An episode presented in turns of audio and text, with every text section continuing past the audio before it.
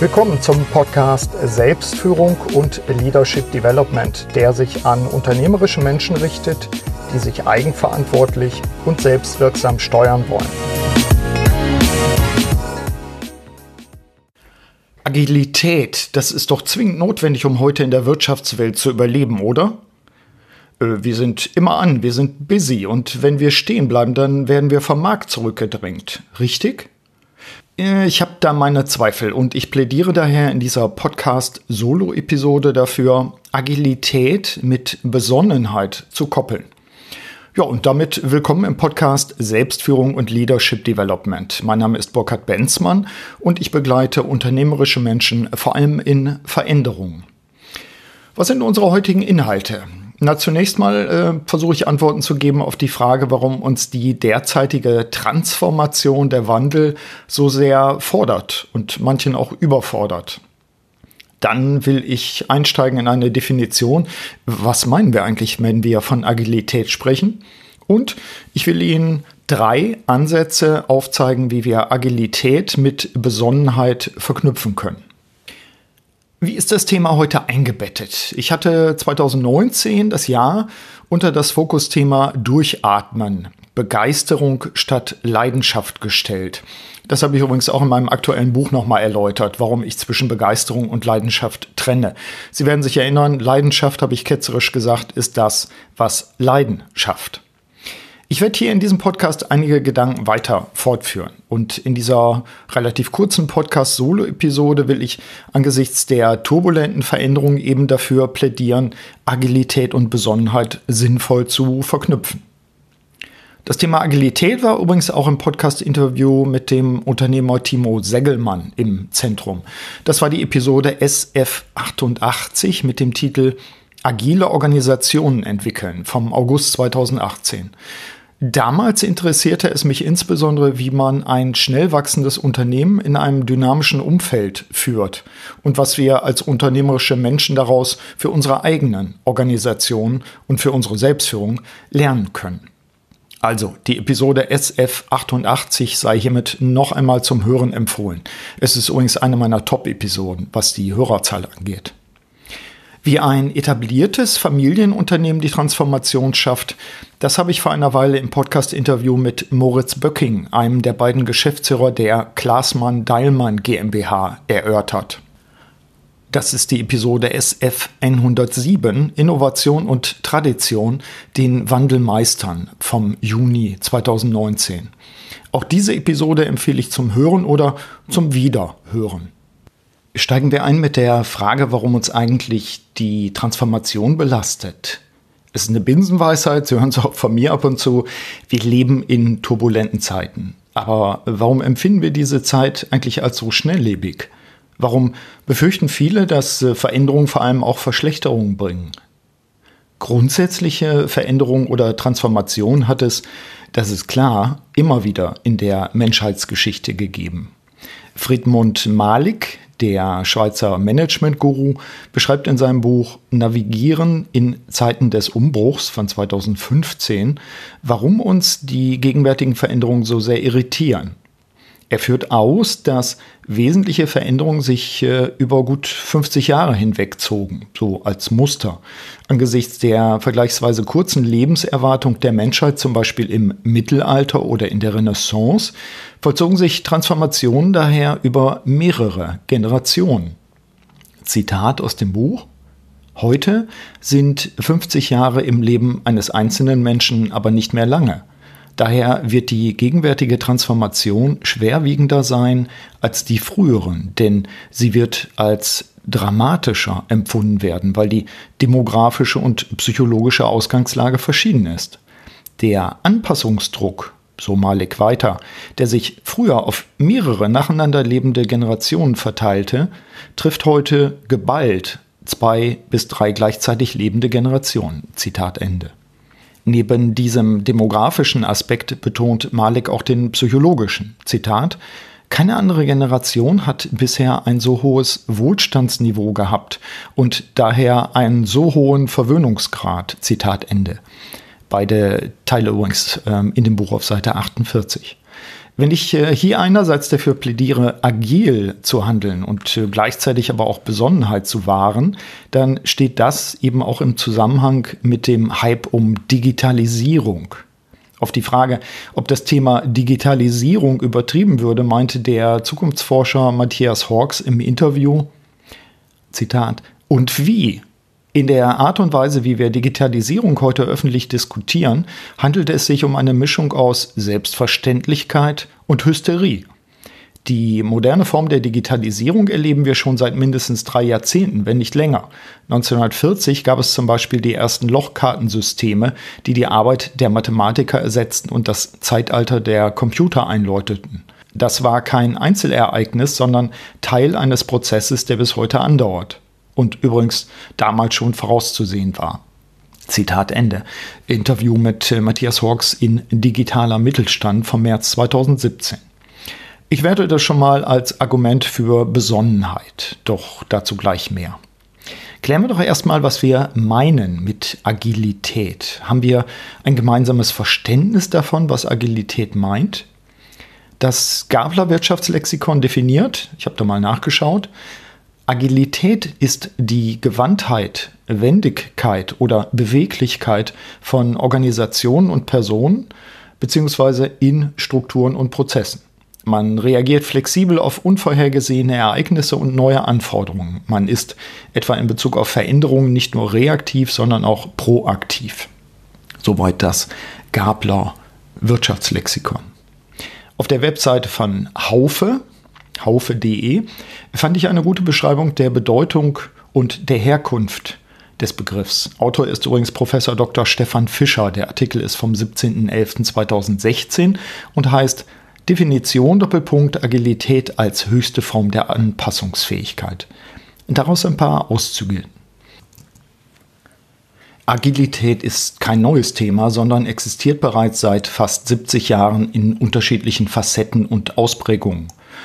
Es erhält aber durch die Digitalisierung eine größere Bedeutung und eine hohe Aktualität. Das Konzept der Agilität gibt es seit den 1950er Jahren in der Systemtheorie von Organisation.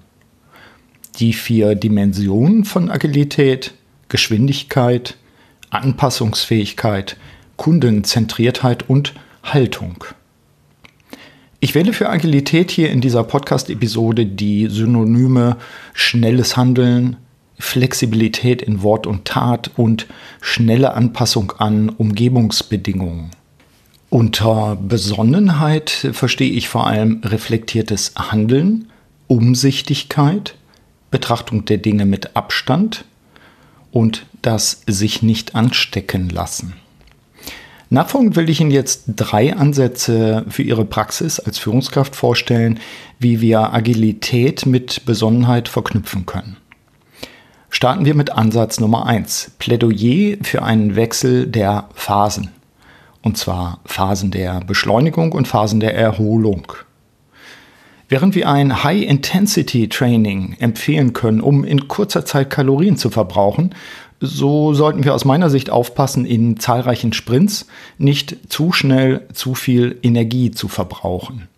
Mir sagte vor Jahren der heutige Innenminister von Niedersachsen, Boris Pistorius, im Interview für mein erstes Buch, dass es ihm nicht darum gehe, sich mit schnellem Antritt auf der Kurzstrecke zu verausgaben. Es sei viel sinnvoller, die Kräfte auf die Mittelstrecke auszurichten und dort die Erfolge zu suchen.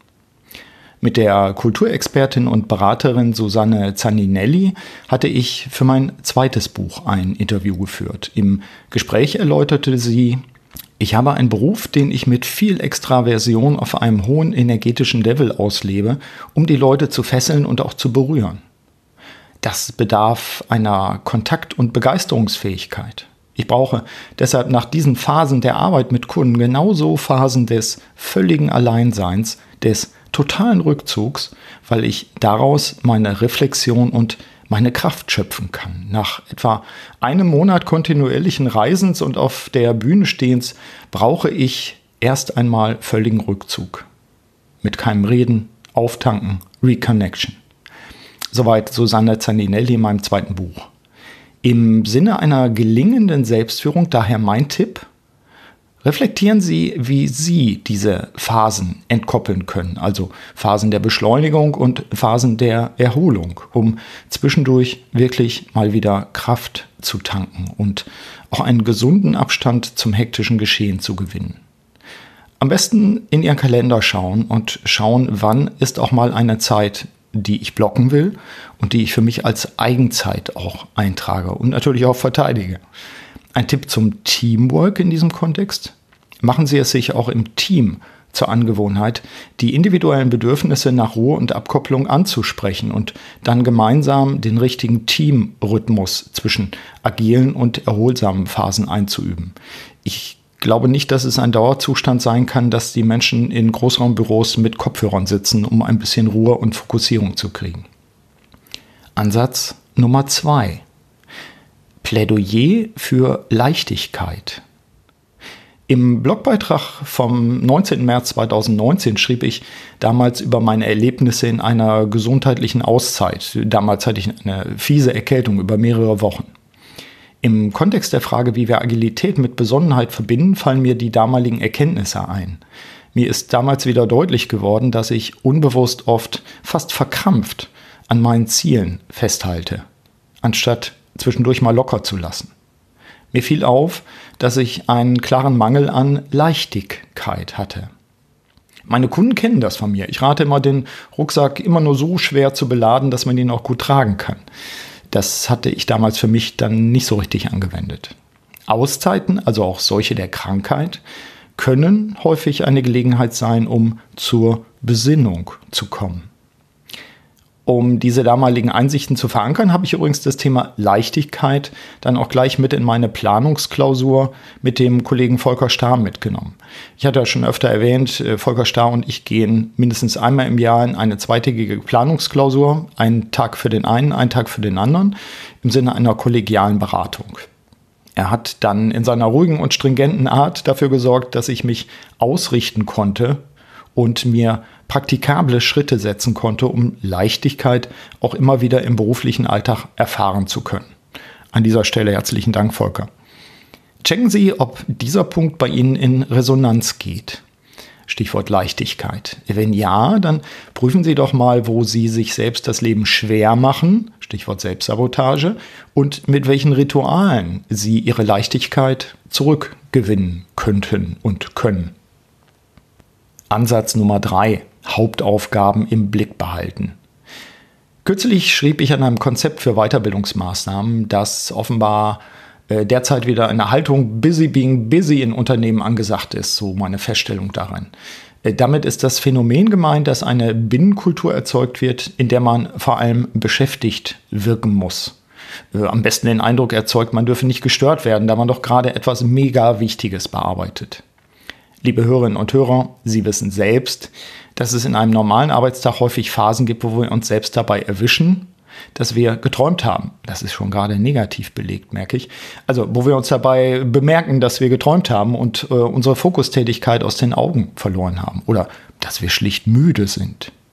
Meine These? Insbesondere unwichtige Arbeit macht müde.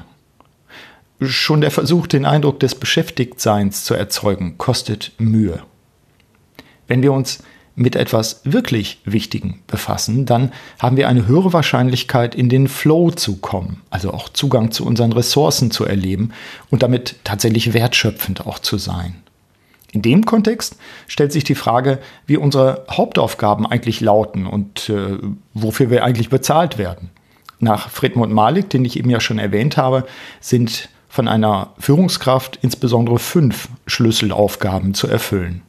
Ich liste sie ja mal auf, das wird bei Ihnen auch in Resonanz gehen. Also Aufgabe 1 für Ziele sorgen, Aufgabe 2 organisieren, Aufgabe 3 entscheiden, Aufgabe 4 kontrollieren. Und Aufgabe 5 Menschen entwickeln. Achten Sie bei sich mal darauf, wo Sie Ihren Fokus haben. Ob das etwas ist, womit Sie beschäftigt sind, also busy, being busy, oder ob Sie tatsächlich bei diesen fünf Schlüsselaufgaben sind. Agilität mit Besonnenheit zu kombinieren und sich dabei auf die wesentlichen Tätigkeiten zu fokussieren, das ist ein wesentlicher Teil der Kunst der Führung und der Selbstführung. Mein Tipp, überprüfen Sie, wo Ihre Zeit bleibt. Also machen Sie sich einen Stundenplan einer typischen Woche, beziehungsweise machen Sie eine Inventur in dem Format, äh, das für Sie passt. Beschäftigen Sie sich mit Eigentlichem und tragen Sie zur Wertschöpfung bei.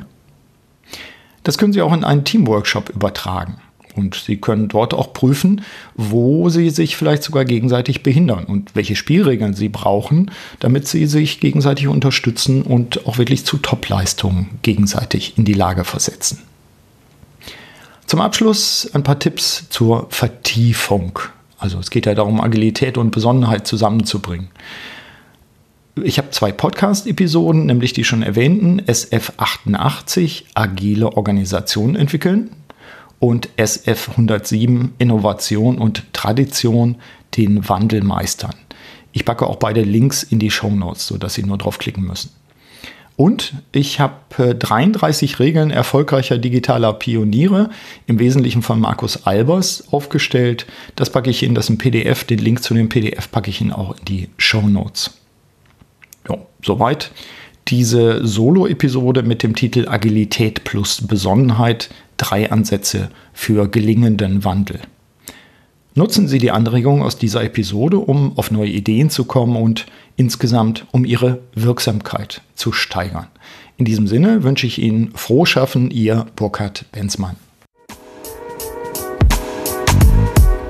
Vielen Dank, dass Sie auch bei dieser Episode des Podcasts Selbstführung und Leadership Development dabei waren. Auf bald!